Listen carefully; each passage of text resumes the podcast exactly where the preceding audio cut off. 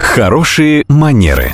Как произвести впечатление и избежать неловких ситуаций, расскажет преподаватель по современному этикету Татьяна Баранова. Здравствуйте. Когда мы приходим в ресторан или кафе, первое, что обычно мы делаем, это приступаем к изучению меню. Интересно, что даже у, казалось бы, такого банального действия есть свои нюансы и этикетные тонкости. Меню изучают деликатно. Все же это не увлекательный роман.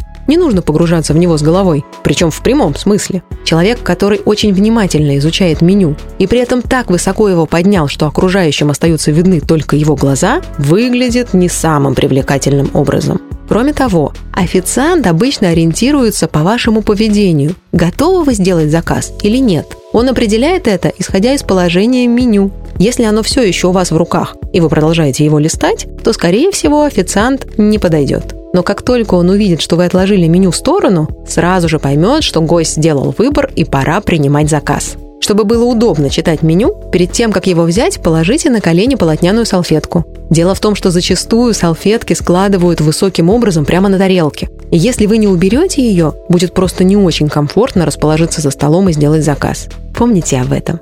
Это и есть хорошие манеры. Хорошие манеры. Хорошие манеры. Как произвести впечатление и избежать неловких ситуаций, расскажет преподаватель по современному этикету Татьяна Баранова. Здравствуйте. С детства нас учат уступать место старшим. А вот в Азии дело с уважением к пожилым обстоит несколько иначе. Например, в Японии, если вы заботливо уступите место в общественном транспорте женщине в возрасте, она может оскорбиться до глубины души.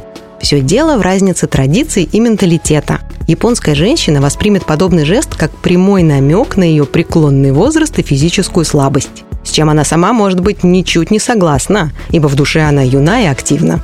А еще в этой стране бытует мнение, что молодые люди весь день работают и устают, поэтому им в электричке гораздо нужнее посидеть, чем пожилым, которые уже не трудятся и не приносят особой пользы обществу. Самое интересное, что это лишь отражение менталитета японцев, но никак не японского этикета. Потому что уважение к пожилым – это традиционная добродетель для любой нации. И японцы тоже стараются сейчас развивать эту тему в своем обществе. Ведь это и есть хорошие манеры. Хорошие манеры. Как произвести впечатление и избежать неловких ситуаций, расскажет преподаватель по современному этикету Татьяна Баранова. Здравствуйте. Мне нередко задают вопрос, с какого возраста пора заниматься с детьми этикетом. Я считаю, что прививать детям хорошие манеры и уважение к окружающим можно хоть с пеленок, своим личным примером. То есть, если в доме не заведено разбрасывать одежду, посуду или книги, то и у ребенка отложится в голове, что норма – это когда все вещи на своих местах. А когда дома малышу позволено все что угодно, и будучи в гостях мы ожидаем, что он вдруг уберет за собой все игрушки сам, это маловероятно. Уважение к порядку у него не сформировалось. Нет примера, нет стереотипа уборки как стандартного действия.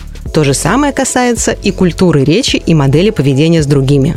Если ребенок каждый день видит, что папа помогает маме во всех делах, что семейное общение строится на уважении интересах друг друга и неприемлемости повышения голоса или ругательных выражений, то и в детском саду, а затем в школе и дальше по жизни он будет воспринимать заботу о женщине как неоспоримый факт, а нецензурная лексика для него не будет никогда приемлемой. Только личным примером мы можем воспитать наших детей культурными. Это и есть хорошие манеры.